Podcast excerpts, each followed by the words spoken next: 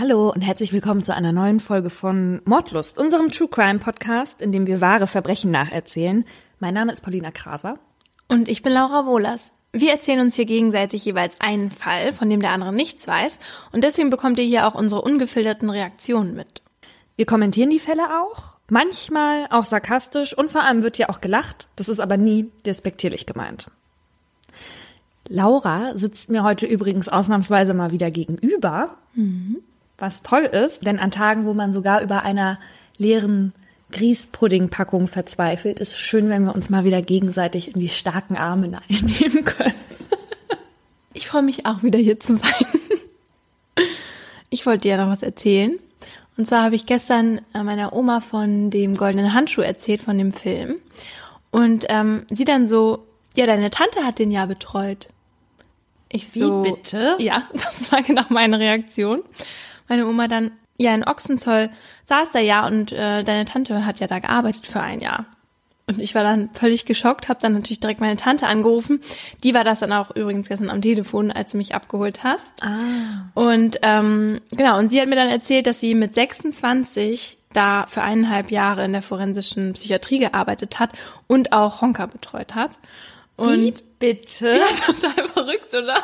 Warum weißt du das bisher noch nicht? Ja, ich wusste das nicht. Ich wusste nicht, dass sie auch mal ähm, quasi mit Serienmördern und so gearbeitet hat. Sie arbeitet jetzt auch in der Psychiatrie, aber nicht in so einer, in so einer halt.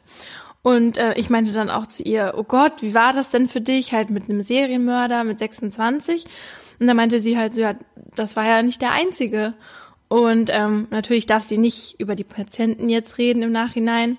Ähm, aber ich war irgendwie total entsetzt, dass sie halt mit 26 als normale Krankenschwester da war. Mhm. Also die war jetzt nicht ausgebildete Psychologin oder so. Und ähm, sie hat dann auch erzählt, dass die halt die Akten durch, durchlesen mussten, also komplett, damit die irgendwie darauf eingestellt waren, wem die da begegnen. Und ähm, ja, und sie meinte halt, da stehen so viel mehr Sachen drin, als was die Medien halt geschrieben haben und auch Sachen, die man gar nicht wissen will. Ich will sie wissen. ja, ich auch. Da hat's deine Tante jetzt ganz schnell in deiner Gunst ganz weit hoch geschafft. Nein, ich habe sie schon vorher geliebt. Mein Fall diese Folge handelt von einem Täter, der jahrelang ein Geheimnis mit sich herumträgt. Um die Beteiligten zu schützen, habe ich die Namen geändert. Es ist der 14. Februar 2008, Valentinstag. Anna und Jakob sind gerade im Bus und fahren von der Schule nach Hause, als ihr Vater anruft. Er sagt, Steigt bitte bei McDonalds aus, ich warte hier auf euch. Anna und Jakob verlassen den Bus an der besagten Haltestelle und da steht ihr Vater. Wo ist Mama? fragt die 15-jährige Anna. Der Vater antwortet, Mama ist abgehauen. Wir haben uns heute Morgen wieder gestritten. Heftig gestritten. Der 18-jährige Jakob darauf, aber sie kommt doch wieder, oder nicht? Der Papa sagt, ja klar kommt sie wieder. Sie ist nur sauer auf mich. Doch als die drei nach dem Essen nach Hause kommen, ist Mutter Sabine nicht wiedergekommen. Den ganzen Abend über hören sie nichts von ihr. Vater Klaus fragt bei Freunden und Familie nach, aber seine Frau ist nicht aufzufinden. Erst zwei Tage später ist Sabine plötzlich wieder zu Hause, als Klaus vom Einkaufen kommt. Sie und zwei Männer sind gerade dabei, Sabines Sachen in einen weißen Lieferwagen zu packen. Klaus fragt, wo warst du?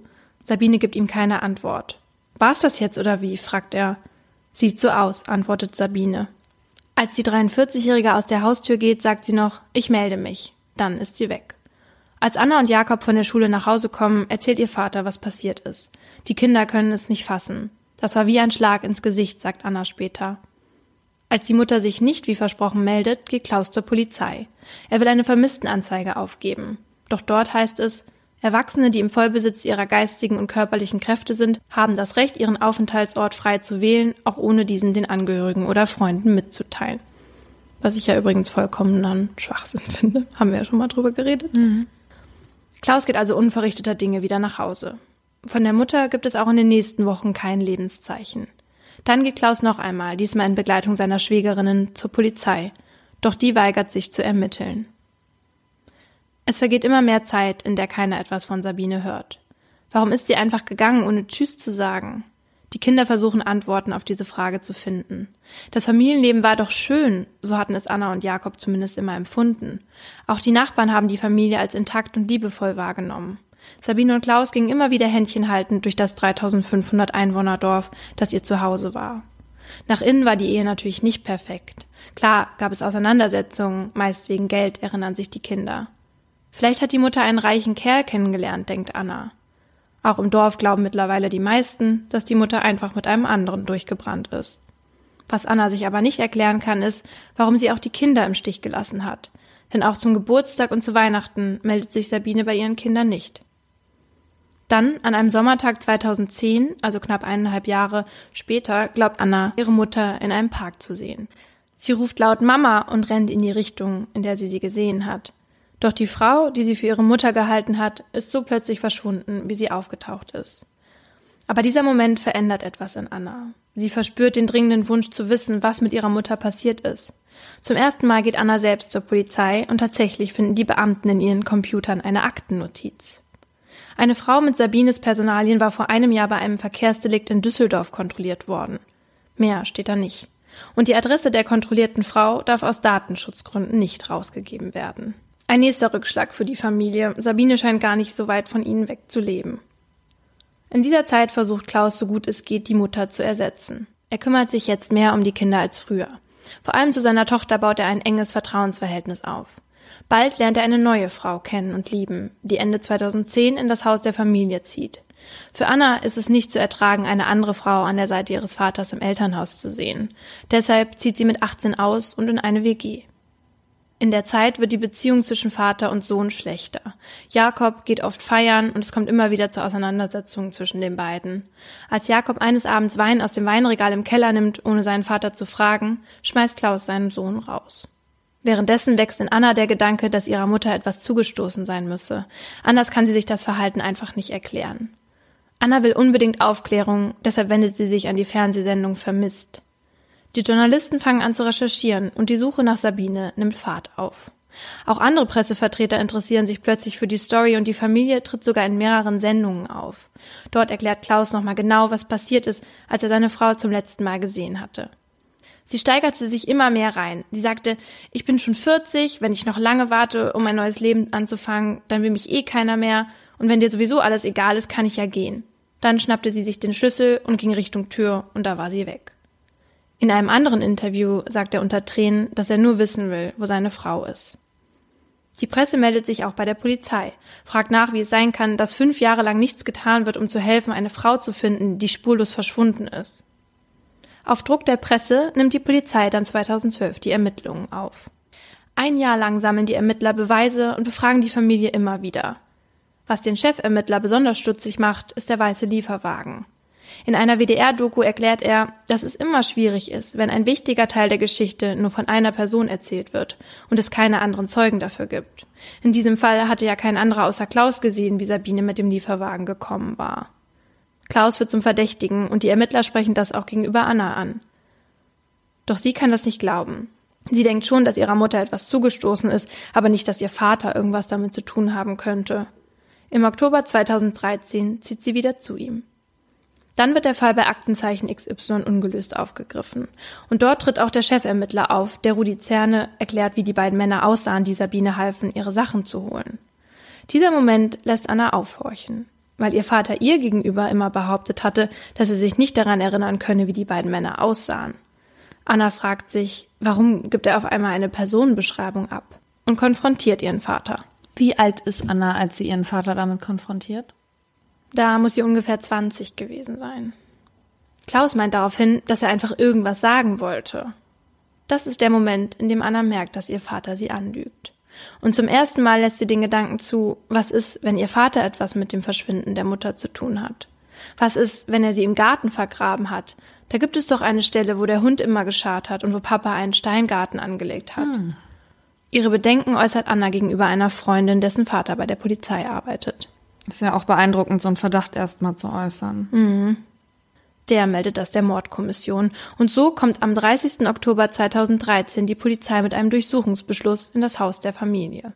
In der WDR-Doku erzählt der Chefermittler, wie diese Durchsuchung abgelaufen ist. Dass er Klaus zunächst belehrt hat und ihm gesagt hat, dass er verdächtigt wird, seine Frau ermordet zu haben und dass jetzt das Haus und der Garten durchsucht werden, um die Leiche zu finden. Was mich da erstmal irgendwie gewundert hat, war, dass der Polizist, während er das erzählt, so richtig Tränen in den Augen hatte.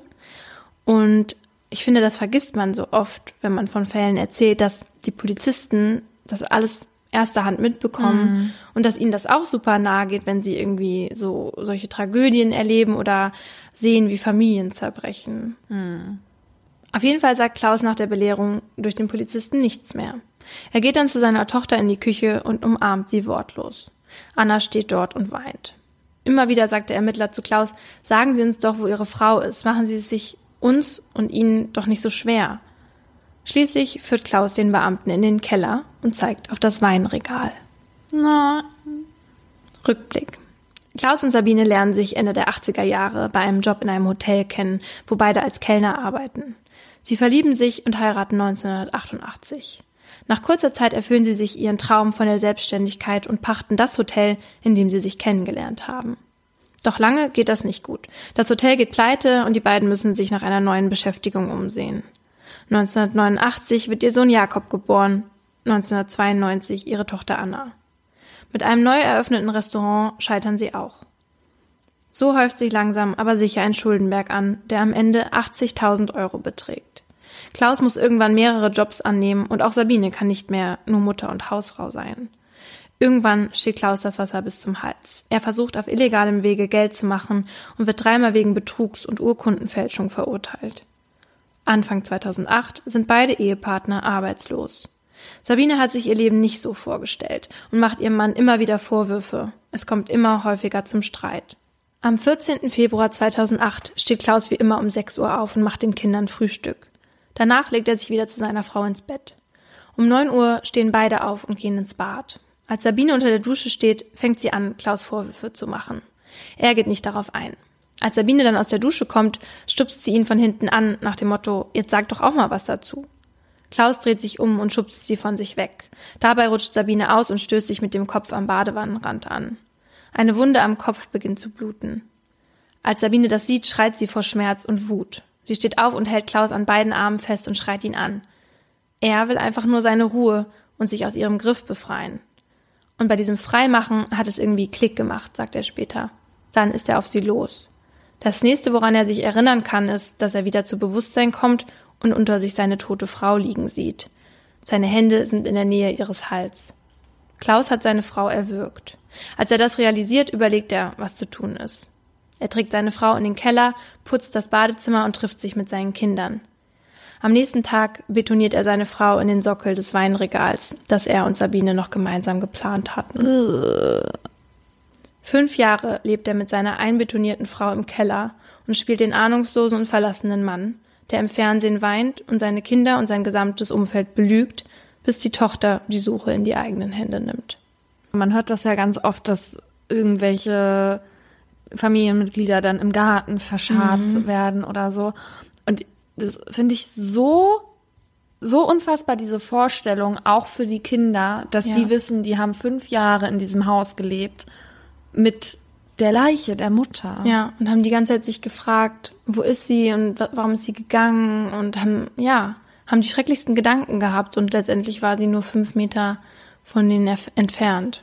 Pack sie doch irgendwo anders hin. Warum ja. musst du, weißt du, das, das ist für mich so, als ob der dann gar keine Empathie hat. Ja, also ich meine, das ist ja schon alles furchtbar genug, aber dann auch dass der die denn da drin lässt und einfach damit leben kann, ja. dass seine Kinder um die tote Mutter trauern. Und er auch die ganze Zeit weiß, wo sie ist. Und der Sohn dann auch noch natürlich aus dem Weinregal mhm. dann was zu trinken holt. Ein halbes Jahr später kommt es zum Prozess. Nach fünf Tagen wird das Urteil gesprochen. Der Gutachter hält Klaus nicht für einen Affekttäter und er ist voll schuldfähig. Strafmildernd wird ihm aber angerechnet, dass er gestanden hat, die Tat einem Streit gefolgt ist und die Tötungsabsicht spontan auftrat. Er hat gestanden, nachdem er keine andere Wahl mehr hatte. Ja. Und so wird Klaus wegen Totschlags zu acht Jahren Freiheitsstrafe Ach, verurteilt. Das ist doch nicht dein Ernst. Und 2022 soll er entlassen werden. Was sagst du zu dem Strafmaß? Ja, ist ja absurd. Also das ist doch totaler Quatsch. Hm. Weil äh, also erstmal finde ich acht Jahre, wenn, wenn er voll schuldfähig ist und nicht im Affekt gehandelt hat, eh zu wenig. Und also ich meine, er, er hat ja nicht freiwillig gestanden. Die haben ja bei ihm schon das ganze Haus umgegraben. Ja. Und ja, gut, äh, sie hätten jetzt noch weiter suchen können, theoretisch, aber vielleicht hätten, also ich gehe mal davon aus, dass sie sie so oder so irgendwie gefunden hätten. Und fünf Jahre lang hat er nur gelogen und er hat sie ja erwürgt. Also es war jetzt nicht ein Schlag auf, ja. auf den Kopf oder so, sondern er hat sie so lang gewürgt, bis sie nicht mehr geatmet hat. Das muss ja auch schwierig für die Tochter sein, also erstmal seinen eigenen Vater zu beschuldigen, ohne dass sie es weiß. Mhm. Und dann das alles zu hören, dass er sie da unten einbetoniert hat.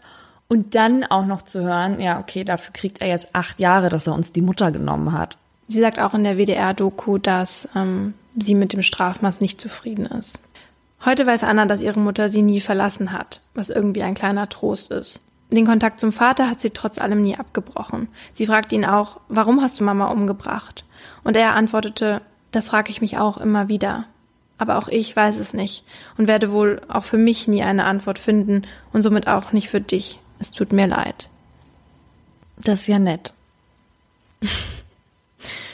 Keine Ahnung. Ich, ich kann mir auch nicht vorstellen, wie schrecklich das für die Kinder sein muss. Und ähm, genau, ich habe ja die Tochter da in der Doku gesehen und bin total beeindruckt und habe total viel Respekt dafür, dass sie ähm, da so stark ist und ja, so scheinbar so eine starke Frau ist. Und ich finde es auch genau richtig, dass sie weiterhin mit ihm Kontakt hat, wenn das für sie sich richtig anfühlt. Natürlich. Ja. Du musst ja bedenken, wenn wenn in ihr jetzt diese Wut so groß wäre, das wäre natürlich ihr gutes Recht, aber sie hat dann in dem Moment auch dann zwei Elternteile verloren. Genau. Und es ist immer noch ihr Vater. Das muss sich jeder für sich selber entscheiden. Ich mag das gar nicht bewerten, ob man ja. das machen sollte oder nicht. Ja. Und was war das jetzt mit dieser komischen Verkehrskontrolle? Das war anscheinend nur eine Frau, die den gleichen Namen hatte wie die. Und als sie dann äh, 2013 angefangen haben zu ermitteln, gab es auch diese Notiz gar nicht mehr in den Akten sozusagen. Okay, also was ist es ins Leere gelaufen? Genau. Und in der Doku spricht auch der Vater, weil der WDR ihn irgendwie im Gefängnis interviewen konnte. Und ja, und er ist er kommt ganz normal rüber, also irgendwie wie ein ganz normaler Familienvater. Und er erzählt eben auch, dass er sich eine Lügen- bzw. Scheinwelt aufgebaut hat und so mit seiner Schuld irgendwie leben konnte. Und dass ihm halt eben alles sehr leid tut. Und als ich ihn da so sitzen hab sehen, natürlich wird er nur von hinten gezeigt, aber man kriegt ja schon einen Eindruck, ähm, ist man irgendwie wirklich erschrocken, weil man das Gefühl hat, das kann jedem passieren, wenn man richtig sauer wird und dann einfach mal austickt, weil er ja auch von so einem Blackout gesprochen hat. Und damit kommen wir zu meinem Aha. Denn wenn ein Täter so etwas den Behörden gegenüber oder in der Verhandlung behauptet, also dass er sich an nichts von der Tat erinnern kann, dann spricht man von einer tatbezogenen Amnesie. Wenn das behauptet wird, dann muss ein Gutachter klären, ob das stimmt oder nicht, also der Täter sich wirklich nicht an die Tat erinnern kann oder ob er das nur sagt, um zum Beispiel eine Milderung seiner Strafe zu bekommen. Denn wenn sich ein Mensch wirklich nicht an die Tat erinnert, dann ist eine Verurteilung unter Umständen nicht möglich und auch moralisch fragwürdig. Der Philosoph John Locke zum Beispiel hat mal gesagt, wenn man sich nicht daran erinnern kann, eine bestimmte Tat begangen zu haben, dann war man in dem Moment nicht die Person, die die Tat begangen hat. Das ist natürlich alles sehr philosophisch, aber man kennt ja auch das Sprichwort, er war in dem Moment nicht er selbst. Es ist also wichtig zu prüfen, ob der Täter er selbst war oder nicht. Und tatbezogene Amnesien sind kein neues Phänomen das gab es schon öfters in der Kriminalgeschichte, auch einige prominente Fälle, zum Beispiel Rudolf Hess, der während der Nürnberger Prozesse angab, er könne sich nicht an die furchtbaren Taten des Dritten Reichs erinnern. Man kann davon ausgehen, dass bei Tötungsdelikten in 25 bis 50 Prozent der Fälle vom Täter eine Amnesie geltend gemacht wird. Also es ist tatsächlich weit verbreitet, dass Täter behaupten, sie könnten sich entweder an Einzelheiten oder an die komplette Tat nicht erinnern. Interessant fand ich da, dass häufiger Frauen Amnesien geltend machen als Männer. Außerdem sind es in der Regel ältere Täter und Täter, die mehr Vorstrafen aufweisen. Das Problem, wenn sich jemand nicht an seine Tat erinnert, ist, dass die Verhandlungsfähigkeit dieses Menschen in Frage gestellt wird. Denn wenn er sich nicht an die Tat erinnern kann, dann kann er möglicherweise auch seine Interessen im Verfahren nicht vernünftig wahrnehmen und keine Prozesserklärung abgeben und so weiter. Also kann es dann auch unter Umständen sein, dass der Prozess eingestellt wird. Außerdem können Zweifel an der Zurechnungsfähigkeit bzw. der Schuldfähigkeit des Täters geweckt werden. Wenn er sich nicht erinnert, war er, wie gesagt, vielleicht nicht er selbst. Ein Täter muss nämlich immer zwei Voraussetzungen erfüllen, um für eine Tat vollständig verantwortlich gemacht werden zu können. Er muss einerseits die Fähigkeit besitzen, zur Tatzeit das Unrecht seiner Tat einzusehen und andererseits sein Verhalten nach dieser Einsicht steuern zu können. Eine tatbezogene Amnesie kann also darauf hindeuten, dass der Täter während der Tat nicht steuerungsfähig war. Da könnte er zum Beispiel unter einem gestörten Bewusstseinszustand gestanden haben oder sowas. Bei der tatbezogenen Amnesie werden drei verschiedene Typen unterschieden. Einmal die organische Amnesie, die entsteht zum Beispiel durch ein Schädel-Hirntrauma, einen Schlaganfall oder eine Alkoholvergiftung. Und diese Art von Amnesie kann in der Regel ganz gut diagnostiziert werden, weil durch Computertomographien oder Magnetresonanztomographien kann man ja feststellen, ob jemand einen Schlaganfall hatte zum Beispiel. Und bei volltrunkenen Tätern kann direkt nach der Tat oft auch noch ja, der hohe Alkoholwert festgestellt werden. Die zweite Art der Erinnerungslosigkeit ist die sogenannte dissoziative Amnesie.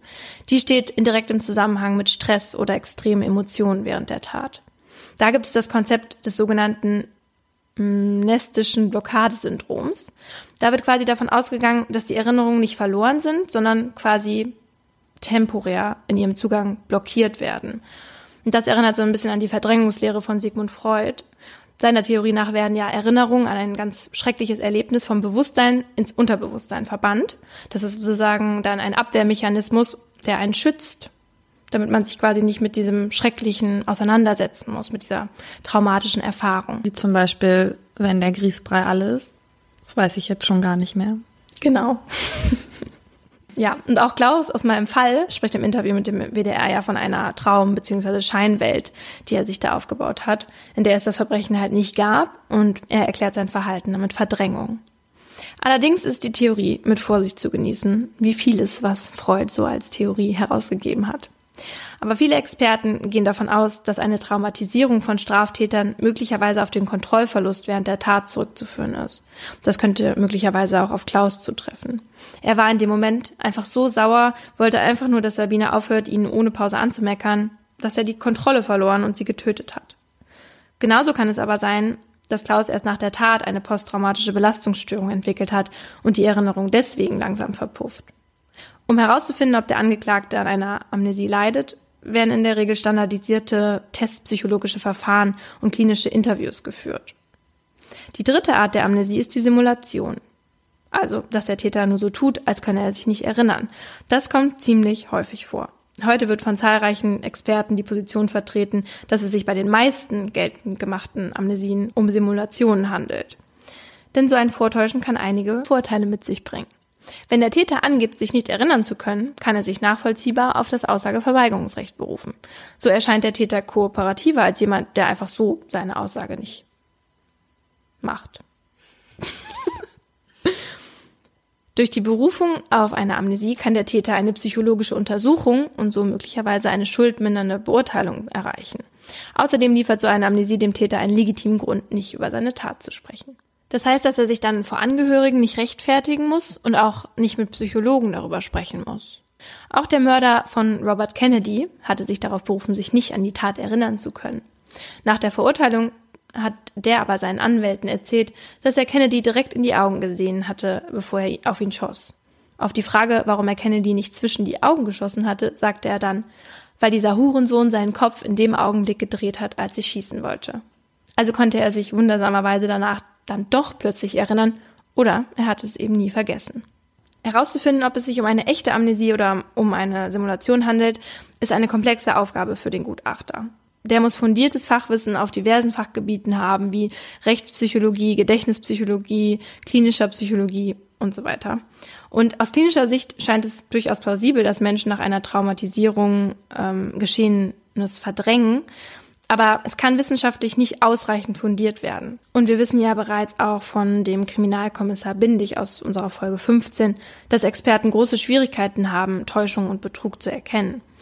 Und dass Klaus sich wirklich nicht erinnern kann, dass er seine Frau gewürgt hat, kann ja sein. Vielleicht ist es wirklich nicht gelogen, weil er ja auch den Mord dann gesteht und man auch die Todesursache kennt. Aber das werden wir wohl nie wissen. Naja, und selbst wenn, was ändert das dann am Strafmaß? Ich meine, er war trotzdem in dem Moment die Person, die dafür gesorgt hat, dass eine andere zu Tode kommt. Also selbst wenn er sich nicht mehr so richtig daran erinnert, heißt es aber nicht, dass er nicht in dem Moment vielleicht nicht doch wusste, was er gemacht hat. Ja, das Gericht hat ihm ja auch nicht geglaubt. Zumindest war es kein Grund für eine Schuldunfähigkeit oder eine Strafminderung. Aber bei anderen Fällen ist es ja dann schon so, dass das äh, was am Strafmaß ändert. Ja, aber ich frage mich trotzdem, warum? Weil natürlich gibt es bestimmte Faktoren, die einen Menschen dann in dem Moment beeinflussen. Und natürlich ist irgendeine Tat, die im Affekt aus Wut passiert, was anderes als ein lange geplanter Mord aus Habgier. Aber nur weil ich mich nicht daran erinnern kann, heißt es ja nicht, dass ich nicht trotzdem ein Menschenleben auf dem Gewissen habe. Nee. Und, und es in dem Moment vielleicht auch gewollt habe. Nee, auf jeden Fall. Deswegen ähm, sind die Experten da auch so, pochen die so darauf, dass man immer erstmal davon ausgeht, dass es wahrscheinlich eine Simulation ist. Ich meine, natürlich, wenn jemand total alkoholisiert war, dann ist es was anderes. Aber wenn jemand sagt, das war wegen Stress oder so, dann ist es halt schwierig. Deswegen sollte man da die Experten heranziehen. Wobei das natürlich auch ein super gruseliger Gedanke ist, dass dir dann tatsächlich vielleicht selber sowas passiert und du dann irgendwie aufwachst. Oder ich wache auf und du liegst auf einmal blutüberströmt neben mir und dann glaubt mir keiner, dass ich nicht weiß, was passiert ist. Was theoretisch passieren könnte, wenn der Grießbrei wieder alles. Werd heute Abend kein Auge zumachen. Ähm, was ich dir aber noch erzählen wollte, weil du ja momentan nicht so auf dem Laufenden bist, was My Favorite Murder, unserem Lieblingspodcast angeht. Da gab es nämlich gerade einen Fall, bei dem ein Mann seine Schwiegereltern getötet hat. Und zwar, als er geschlafen hat, also beim Schlafwandeln. Quatsch. Ja, und dem wurde am Ende sogar geglaubt und er wurde freigesprochen. Aber das glaube ich wirklich, dass das passieren kann. Ich weiß nicht, bist du schon mal schlafgewandelt? Mhm. Ich auch. Und es ist so gruselig. Ja. Und vor allem, ich konnte mich am nächsten Tag daran erinnern, dass ich meine Großeltern beim Schlafen beobachtet habe. Mhm. Und äh, ich konnte mich noch nie an Schlafwandeln erinnern. Und ich glaube, dass ich auch währenddessen, während des Schlafwandelns, einmal kurz so eine kleine Wachphase hatte, wo mhm. ich dachte, was, also es war, ja, ganz gruselig. Und da ist das natürlich, ja, du weißt es dann ja nicht. Du bist ja dann im Traum. Ja, vor allen Dingen, ja, ich, ich bin als Kind auch viel Schlaf gewandelt und es ist wohl auch so, dass Kinder mehr Schlaf wandeln mhm. als Erwachsene. Und ähm, dann haben meine Eltern mir das halt immer erzählt und dass ich auch einmal aus der Haustür rausgegangen bin. Das ist ja total, total gruselig. Und ähm, ja, bei dem ist es halt, ja, wie, wie weißt du es nach, dass er wirklich geschlafen hat? Aber bei ihm waren die sich am Ende halt sicher, dass es so war. Naja, vor allem, wenn, wenn man so ein doller Schlafwandler ist, der auch viele Sachen in der Zeit macht, das fällt ja den meisten schon vorher auf. Ja, das ist tatsächlich nicht da so oft aufgefallen. Also, es ist auf jeden Fall ein total interessanter Fall. Ähm, und man fragt sich halt eben, ja, wie kann man was beweisen und ähm, wie oft ist das eigentlich nur gelogen? Eine Freundin von mir ist in der Schulzeit immer schlafgewandelt und hat sich dann aufs Sofa gesetzt, den Fernseher angemacht und Joghurt gegessen, aber sie hat den halt nicht gegessen, sondern hat ihn einfach immer nur zum Mund geführt und der ist dann runtergelaufen und dann ist sie morgens immer irgendwie aufgewacht mit dem ganzen T-Shirt voller Schlabber. Wie gruselig. Vor allem der Bruder und die Eltern, ja. die das denn gesehen haben, wie sie da einfach sitzt. Also da gibt es die lustigsten Geschichten. Schickt uns doch am besten mal eure lustigsten Schlafwandergeschichten, wenn ihr welche habt. Und die besten veröffentlichen wir dann auch gerne anonymisiert auf Instagram. Das ist eine gute Idee. Unsere heutige Folge hat übrigens auch ein Oberthema. Genau, bei uns dreht sich heute alles um Mord in der Familie. Darum geht es auch in meinem Fall. Und es geht um jemanden, der versucht, sich den Fängen der Justiz zu entziehen. Ich finde jetzt ehrlich gesagt keine Worte, wie ich hier beschreiben könnte, was in mir vorgeht oder wie ich mich hier fühle. Ich kann wirklich nur hoffen, dass das Ganze eine gerechte Wendung nimmt und meine Unschuld erkannt wird. Wenn ich gelandet bin, wird erstmal eine Türe hinter mir zugehen. Wann die sich wieder öffnet, weiß ich im Moment leider nicht. Das spricht Niklas G., den Namen habe ich geändert, in sein Handy. Er ist auf einem brasilianischen Flughafen. Hinter ihm leuchtet das rote Logo eines Duty-Free-Shops. Niklas trägt ein weißes Hemd und ein graues Sakko. Während er auf seinen Flug nach München wartet, will er diese Worte noch loswerden. In letzter Zeit hat er öfter solche Videos mit dem Handy gedreht und sie danach bei YouTube reingestellt. Meistens hat er dabei die weißen Kopfhörer seines Handys in seinen Ohren. Niklas ist ein Mann, den viele als attraktiv bezeichnen würden. Er hat grau, braune, wellige Haare und braune Augen. Und der 33-Jährige ist ein verurteilter Mörder. Die Türen, von denen er spricht, sind die eines Gefängnisses. Diese Aufnahme ist seine letzte auf seinem Kanal. Die anderen Videos haben einen ähnlichen Inhalt. Es geht Niklas angeblich darum, mit diesen Videos auf seinen Fall aufmerksam zu machen. Denn er ist, so sagt er, unschuldig. Und trotzdem fliegt er jetzt zurück nach Deutschland und begibt sich damit in die Arme der Justiz. Er spricht auch davon, dass er dem System vertraut. Was irgendwie bemerkenswert ist, denn die Justiz hat über Jahre immer mal wieder die Türen hinter Niklas geschlossen. Seit seiner Jugend betreibt Niklas Kampf- und Ausdauersport und war schon mit Mitte 20 vorbestraft wegen Diebstahl und Betrug. Die Mittelbayerische beschreibt Niklas als Mann, der immer von Reichtum und Berühmtheit träumte. Einige seiner YouTube-Videos sollen darauf hindeuten, dass er sich als erfolgreicher Geschäftsmann ausgibt. Dort würde Niklas von acht Erfolgsfaktoren sprechen oder ein Pflaster bewerben, das nach 90 Tagen für eine Traumfigur sorgen soll. Er redet da auch angeblich von einer Born to be Witch Success Academy. Oh Gott, auf die müssen wir auch unbedingt. Ich bin auf jeden Fall Born to be Witch. Ich weiß nicht, wie es bei dir aussieht. Du bist sagt sie und sitzt vor ihrem provisorischen Mikro in dem provisorischen Studio. Super professionell. Du bist auf jeden Fall noch mehr Born to be Witch als ich. Meinst du? Ist doch ein gutes Zeichen. Also werde ich bald ganz reich. Gib dir dann was ab. Vielleicht. Ähm, diese Born to be Witch Success Academy soll einem Erfolg und Reichtum bringen. Außerdem könnte man mit einer Software schnell und bequem schuldenfrei werden. Das behauptet Niklas angeblich in diesen Videos. Nur mit einer Software? Kann ich die auch installieren? Das ist doch keine Schulden, außer bei mir. bei Google Plus soll er Zigarre rauchen vor einer Luxuskarre zu sehen sein. Ich erzähle das hier alles im Konjunktiv, weil alle diese Konten und Videos verschwunden sind. Auf Niklas Kanal sieht man heute nur noch die Videos von ihm, wie er auf seinen Fall aufmerksam machen möchte. Rückblick. Wir sind jetzt im Jahr 2007. Niklas ist in diesen Tagen arbeitslos und steckt schon länger in finanziellen Schwierigkeiten. Nach außen bemüht er sich aber ein anderes Bild zu vermitteln. Niklas G. lebt zusammen mit seiner brasilianischen Frau Marina und ihrem gemeinsamen Sohn in einem Motel irgendwo in Bayern. Einkünfte haben die beiden nicht, nur das Erziehungs- und das Kindergeld. Um die Kosten für das Motel zu decken, reicht das aber nicht. Niklas hatte sich außerdem gerade einen schwarzen Audi A3 als Mietwagen besorgt. Er wird ihn aber nicht lange behalten. An einem Tag fährt Niklas zu seinem Onkel Manfred. Die beiden haben oft Kontakt. Manfred ist 48 Jahre alt und Automechaniker. Niklas will ihm dabei helfen, ein Auto zu verkaufen, weil seine Verhandlungsstrategien können seinem Onkel sicherlich helfen. Ein Gebrauchtwagenhändler will vorbeikommen und sich den Wagen ansehen. Um 17 Uhr haben sie einen Termin. Obwohl das Auto nicht mehr fährt, zahlt der Händler Manfred 2700 Euro dafür. 2500 Euro davon gibt der Manfred in 500 Euro Scheinen. Nach dem Kauf schreibt Manfred noch eine SMS an die Frau seines Bruders Kai. Und das ist das letzte Lebenszeichen von ihm. In den darauffolgenden Tagen wird Niklas G. von Kai und seiner Frau mehrfach kontaktiert. Sie fragen ihn, ob er etwas von Manfred gehört hätte. Sie würden ständig versuchen, ihn zu erreichen, aber sein Handy ist aus. Niklas sagt, er hätte Manfred nach dem Autokauf noch einmal gesehen, und zwar am späten Vormittag des Folgetages. Da wären die beiden nämlich noch, wie sie es so oft tun, zusammen einkaufen gegangen. Vier Tage nach dem Autokauf findet eine Frau Manfreds Leiche auf einem Feld nahe der Bundesstraße. Die Leiche ist zwischen zwei Strohballen versteckt. Manfred wurde von hinten erdrosselt, womöglich mit einem Springseil. Etwa so eines, wie Niklas es zum Sport benutzt? Handy, Geldbörse und Haustürschlüssel fehlen. Ob Manfred am 21. Februar oder am 22. zu Tode gekommen ist, können die Ermittler nicht mehr herausfinden. Auch nicht, wo er stranguliert wurde. Aber offenbar sind die Strohballen nicht der Tatort. Der Verdacht fällt schnell auf Niklas. Und das aus mehreren Gründen. Der offensichtlichste ist, dass Niklas G. offenbar die letzte Person ist, die seinen Onkel lebend gesehen haben soll.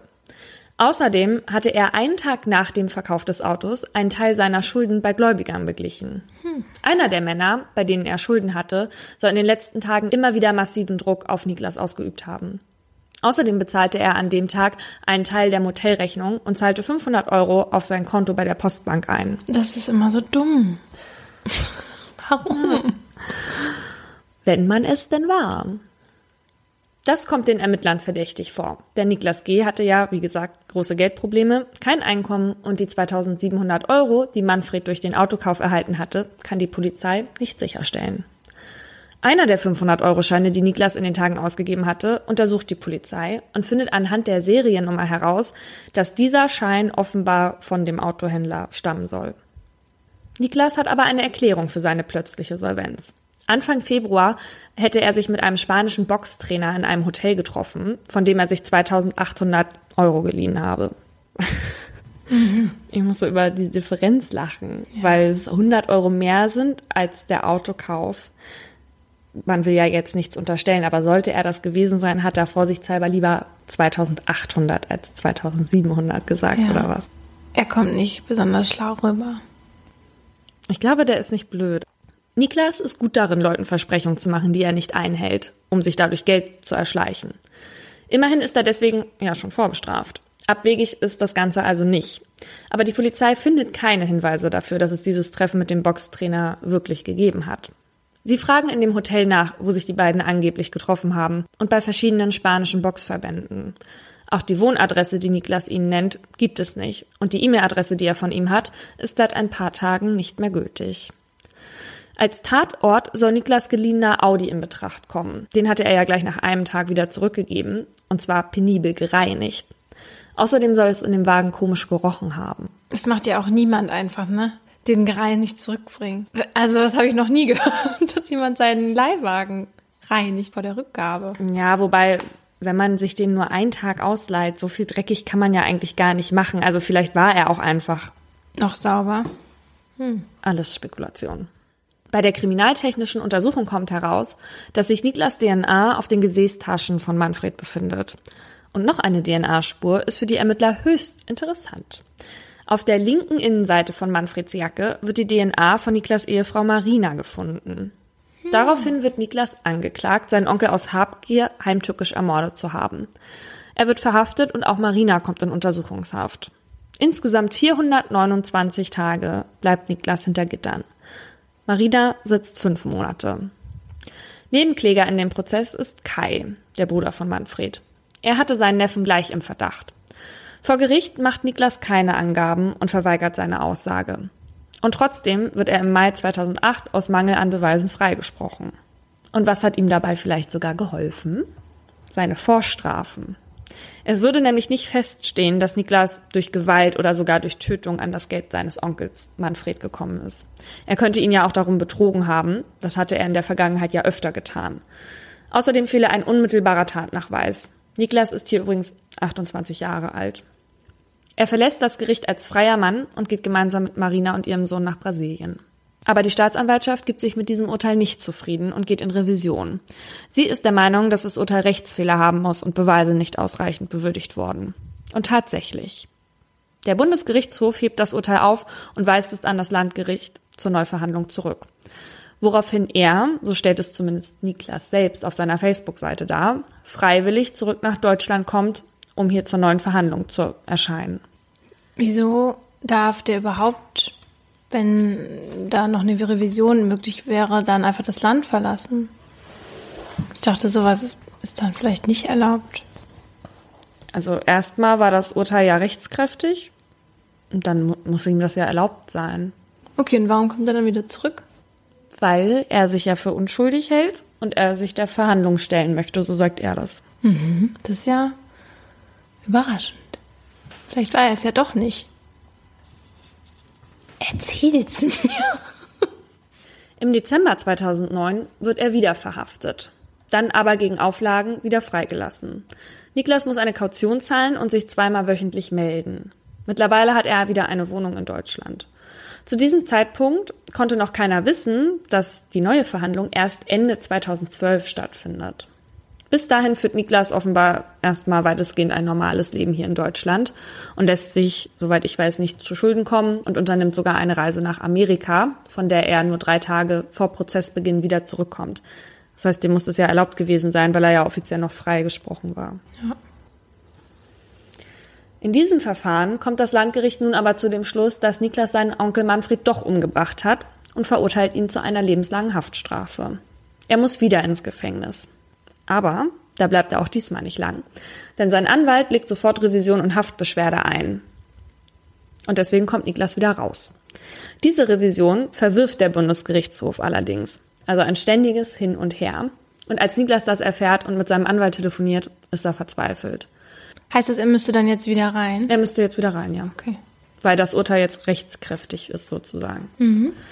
Er spricht von einem Wiederaufnahmeverfahren mit seinem Anwalt. Aber sowas geht natürlich nicht von heute auf morgen. Und als die Polizei im August 2013 vor Niklas Wohnungstür steht, um ihn abzuholen, damit er seine Haftstrafe antreten kann, öffnet ihn niemand. Überraschung. Er ist in Brasilien. Niklas ist nämlich nicht mehr in seiner Wohnung und er ist, wie du schon erahnst, nicht mehr im Land. Der Justiz ist hier nämlich, sagen wir mal, eine kleine Unachtsamkeit passiert. Niklas Verteidiger wurde per Brief darüber informiert, dass die Revision verworfen wurde. Aber die Staatsanwaltschaft bekam quasi so ein Aktenberg zugeschickt. Und das Versenden von Aktenbergen soll angeblich länger dauern mhm. als das Versenden eines Briefs. Check ich jetzt nicht. was, wie? Also, was ist, die, was ist das Resultat? Dass der Anwalt vorher Bescheid wusste als die Staatsanwaltschaft, dass Niklas wieder in Haft muss. Okay, das soll nicht so sein, oder was? Naja, das gibt den halt voll Zeit. den Zeitvorsprung, ne? Aber ist doch strafbar, wenn er jetzt abhaut. Nee. Nee? Komme ich nachher ah, noch zu. Okay. Niklas sagt aber übrigens, dass er auch angerufen wurde. Dass die gesagt haben, tret mal bitte deine Haftstrafe morgen an, so nach dem Motto. Naja, und diese Zeit hat Niklas halt genutzt. Die Medien berichten, dass mit Hochdruck nach Niklas G. gefahndet wird. Aber nach dem, was ich jetzt so gelesen habe, ähm, ist den Behörden ja auch von Anfang an klar, zumindest in welchem Land er sich zu dem Zeitpunkt aufhält. Natürlich in Brasilien bei seiner Familie. Er macht daraus auch kein Geheimnis und meldet sich von dort aus. Zum Beispiel bei der Bild-Zeitung. Dort sagt er, ich brauche Luft, um Hilfe und Aufmerksamkeit zu bekommen. Meine einzige Chance. Ich bin unschuldig und ich habe hier sofort Kontakt zum BKA über die französische Botschaft aufgenommen. Niklas hat auch tatsächlich Kontakt zu den deutschen Beamten aufgenommen. Er sagt aber nicht genau, wo er sich aufhält und er stellt sich ja auch nicht.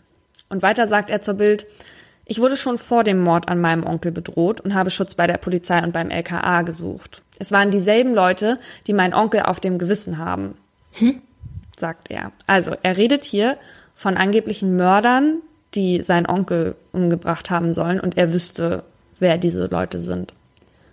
Oder zumindest sagt er, er wurde von denen auch schon mal bedroht. Mhm. Darüber redet er auch in einem seiner YouTube-Videos. Dort sitzt er nämlich mit einer großen Sonnenbrille im Gesicht und im blauen Polohemd draußen auf der, auf der Escadaria. Ähm, ich spreche es sowieso falsch aus, deswegen sage ich jetzt Escadaria Celaron. Celaron. Celaron. Zeig mal, wie wird das geschrieben? Sprich du mal aus. Escadaria Celaron. Wahrscheinlich. Es hört sich immer richtig an, wenn man das R rollen kann. Kannst du das nicht? Nein. Ach so. Voll bemitleiden. Ach so. Oh Gott, das arme Ding. Auf jeden Fall ist das Ding, auf dem man sitzt, ein Kunstprojekt in Rio de Janeiro. Und es ist eine Treppe, die mit bunten Mosaikteilen verziert ist. Von dort erklärt er auch sein Schweigen vor Gericht mit der Bedrohung durch diese angebliche Tätergruppe. Und er spricht auch von einem Telefonat mit dieser Gruppe, das er auch noch zusammen mit seinem Onkel vor dem Mord geführt haben soll. Und warum kommt er jetzt jetzt erst damit um die Ecke? Oder hat er das schon von Anfang an gesagt? Also nicht zur Presse. Er sagt, dass er schon bei seiner ersten Aussage der Polizei mitgeteilt habe, dass er halt Angst vor diesen Leuten habe und um Personenschutz für seine Frau und sein Kind gebeten hatte. Und er behauptet, die Polizei hätte ein Tatmotiv rund um sein Bewegungsprofil rumgesponnen.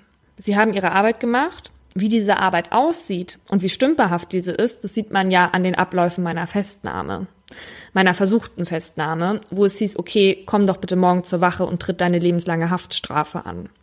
Genauso wie die Polizei in diesen Sachen vorging, ist sie auch in den kompletten Ermittlungen 2007 vorgegangen, sagt er da im Video. Hast du das Video gesehen? Mhm. Wie kommt er denn, wie kommt er denn so rüber? Was ist denn das für ein Typ? Kann man dem glauben oder ist, kommt der irgendwie ein bisschen psycho nee. oder so rüber? Also der wirkt nicht psycho. Ich habe keine Ahnung, ja. Aber der wirkt schon wie jemand, der viel erzählen kann, der auch nicht blöd ist. Ja, er wirkt schon wie so ein Geschäftstyp. Aber ich stelle mir den irgendwie wie so ein Sunnyboy vor. Ist der so ein bisschen in die Richtung? Nein, nee. okay. Eher wie so ein Münchner Geschäftstyp. Okay.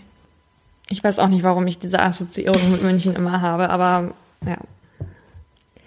In einem Facebook-Post schreibt er von einem Telefonat mit dem deutschen LKA. Wie ist es denn im warmen Brasilien? So eröffnete der LKA-Beamte das Gespräch mit mir. Wird man so psychologisch geschult? Entgegen dieser Ansicht muss ich sagen, ich bin nicht hier und liege am Strand.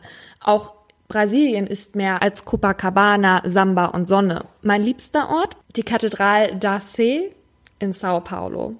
Übrigens, wie man an meiner Kleidung sieht, es ist kalt. Er mit Wintermantel? Nee. nee, er postet ein Selfie dazu mit sich vor dieser Kathedrale und hat so einen Stricküberzieher über das sein ich Hemd. so witzig, dass er das da alles postet. Das ist ja total irre. Niklas lebender Onkel Kai, der damals der Nebenkläger war, ist bestürzt darüber, dass sein Neffe frei rumläuft. Eigentlich wollte er den Fall langsamer hinter sich lassen. Immerhin sind bis zu dem rechtskräftigen Urteil jetzt schon über fünf Jahre vergangen und jetzt läuft draußen ein verurteilter Mörder rum, denkt er sich. Sein Verteidiger, also der des Onkels, ist aber guter Dinge.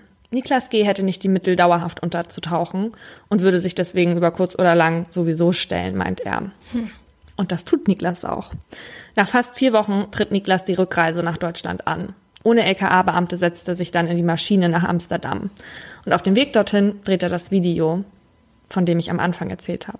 Niklas wusste, dass er sich mit der Reise nach Deutschland quasi direkt ins Gefängnis begeben würde und tat es trotzdem. Ist das jetzt die Aktion eines Schuldigen? Oder hätte er sich tatsächlich nicht mehr lange entziehen können? In Amsterdam klicken die Handschellen. Und hinter Niklas haben sich die Gefängnistüren schon oft geschlossen. Aber seit Ende 2013 ist das auch so geblieben.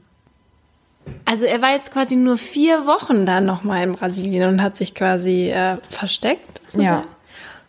Das ist ja total komisch, oder? Vor allen Dingen, der hätte jetzt noch ein bisschen länger da bleiben können auch. Meiner Meinung nach, wenn er sich gut versteckt hätte, doch wahrscheinlich auch noch sein Leben lang. Genau, aber das muss man ja dann erstmal machen. Also du musst dich dann ja erstmal da irgendwo verstecken. Du brauchst finanzielle Mittel dafür, die er ja nicht hatte. Dann kann er seine Familie da auch nicht sehen, weil die wahrscheinlich dann, weil das ja wahrscheinlich zu offensichtlich gewesen wäre, dass er bei denen ist, bei seiner Ex-Frau und seinem Kind. Vielleicht eine Schönheits-OP und eine Namensänderung und dann einfach ein neues Leben aufbauen. Hätte man ja mal versuchen können, wenigstens nach Bild? vier Wochen. Ja, er ist ja gut im Betrügen. Naja, okay, so gut nicht, aber nee, mich wundert das total und das ist für mich so ein, so ein Schuldeingeständnis, wenn man dann nach vier? Wochen zurückkommt. Mhm. Ach echt? Also ich würde eigentlich eher, also ein Schuldeingeständnis ist es für mich nicht. Ich habe mich tatsächlich eher gewundert, dass er das dann trotzdem einfach gemacht hat. Ja, weil er im Inneren weiß, dass er es war und deswegen es auch verdient hat. Das können wir nicht dran lassen. Ne, weil ich denke, dass er schuldig ist. Ich weiß nicht, also das, darüber kann man ja diskutieren, aber ich würde jetzt eine Rückreise nach Deutschland nicht gleichsetzen mit einem Schuldeingeständnis. Hätte der sich denn da überhaupt verstecken müssen? Ich glaube zu dem Zeitpunkt noch nicht, weil die hier in Deutschland zu der Zeit quasi erst den Antrag auf Auslieferung erst vorbereitet haben und die Behörden seinen Aufenthaltsort auch kannten. Also wie genau weiß ich nicht, aber er hatte da in Brasilien auch mit einem deutschen Polizisten gesprochen. Aber die brasilianischen Behörden hätten ihn da wohl noch nicht festnehmen können, weil sie eben erstmal auf diese ganze Bürokratie hätten warten müssen.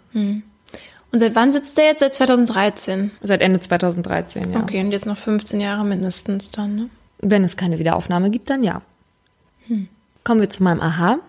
Du hast es ja vorhin schon gefragt. Niklas hat sich mit seinen Absätzen nach Brasilien übrigens nicht strafbar gemacht, weil eine Flucht vor der Strafvollstreckung in der Regel nicht strafbar ist.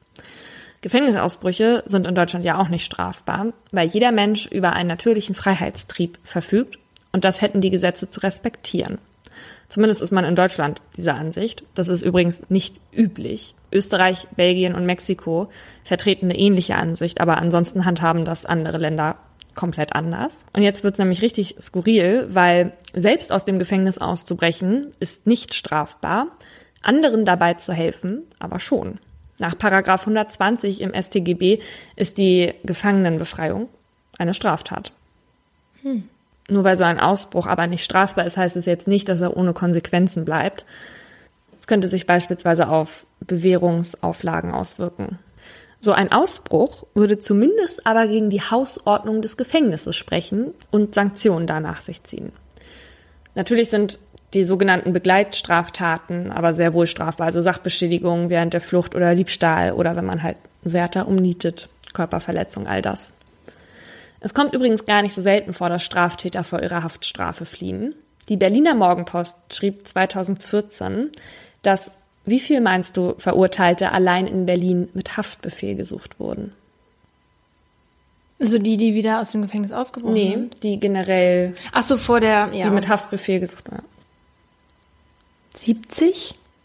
6522. Nein. Die sind quasi alle nicht ihre Haftstrafe ja. angetreten und sind jetzt nicht mehr auffindbar. 6000 Leute. 6500 Leute. Sind die dann 2014. Äh, wie krass. Und wo sind die dann hin? Es gibt wahrscheinlich so einen geheimen Ort, wo alle Narnia. Straftäter sind. Das ist ja verrückt. Pass auf. Peinlich. Es ist peinlich? Was habe ich gesagt? Es ist, ähm, die Zahl ist so ein bisschen mit Vorsicht zu genießen. Ich sage dir auch warum. Haftbefehle werden ja erlassen, weil ein Verurteilter die Strafe nicht freiwillig antritt. Fast die Hälfte der Berliner Haftbefehle 2014 bestanden auch schon über ein Jahr. Das heißt, nach denen wurde über ein Jahr gesucht. Die Zahl ist aber nicht ganz so schlimm, wie sich die halt zuerst anhört, weil also nur in Anführungszeichen, das ist zwar immer noch super viel, 1400 der gesuchten Täter wirklich Haftstrafen bekommen haben. Die Haftbefehle gegen die anderen wurden erlassen, weil sie Geldstrafen nicht gezahlt hatten mhm. und deswegen dann in die Ersatzfreiheitsstrafe hätten gehen müssen. Okay, 1000 ist aber immer noch viel, ne? Ja. Die meisten Flüchtigen sind also keine Schwerkriminellen. Und die kommen nämlich in der Regel ja gleich von der U-Haft in die Strafhaft. Die anderen haben in der Regel zwischen Urteilsspruch und Haftantritt dann noch Zeit, die sie nutzen. Ähm, übrigens ist es auch oft so, dass manche von denen, die sie nicht finden können, halt keine normale Meldeadresse haben oder so. Also sie sind jetzt nicht alle in Brasilien und verbarrikadieren sich da. Oder Narnia. Wenn wir hier im Podcast über die Verjährungsfristen reden, dann reden wir ja meistens über die Strafverfolgungsverjährung. Also, dass jemanden nach einer gewissen Zeit nicht mehr der Prozess gemacht werden darf, weil die Straftat dann verjährt ist. Es gibt aber auch Strafvollstreckungsverjährungen. Und die regelt, ab wann eine verhängte Strafe nicht mehr vollstreckt werden darf. Ist jemand beispielsweise zu einer Haftstrafe von fünf bis zehn Jahren verurteilt, verjährt die Strafvollstreckung nach 20 Jahren.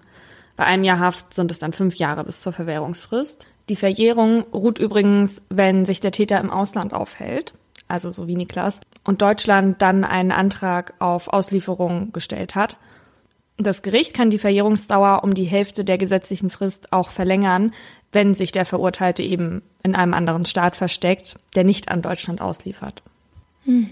Und wer jetzt denkt, dass Niklas G. nur einen langen Atem gebraucht hätte, der täuscht sich aber, denn lebenslange Freiheitsstrafen und die Sicherheitsverwahrung sind von dieser Verjährung ausgenommen. Was ich auch richtig finde. Ich finde es auch total ähm, unsinnig, dass das bei anderen Straftaten nicht so ist.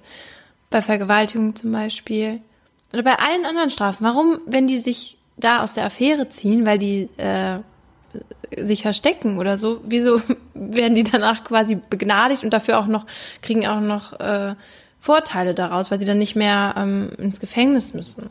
Bei der Strafverfolgungsverjährung verstehe ich das. Also das, da verstehe ich das und, und finde es für die Opfer natürlich auch manchmal absurd. Aber bei der Strafvollstreckungsverjährung finde ich absolut Quatsch. Du bekommst diese Strafe und die hast du eigentlich abzusitzen. Und wenn du dich der entziehst, dann darfst du doch nicht dafür belohnt werden. Mhm. Also. Wieso verstehst du es bei, bei den anderen Strafen? Weil, wenn, wenn jemand jetzt beispielsweise mit 20 eine Straftat begangen hat und dann wird ihm oder ihr mit 70 der Prozess gemacht, da kann weder die Person noch, also kann sich richtig dann vielleicht noch daran erinnern, noch die Zeugen, das hat für mein Verständnis schon einen Sinn, warum es diese Verjährungsfristen gibt. Ich finde es natürlich trotzdem oft für die Opfer unfair.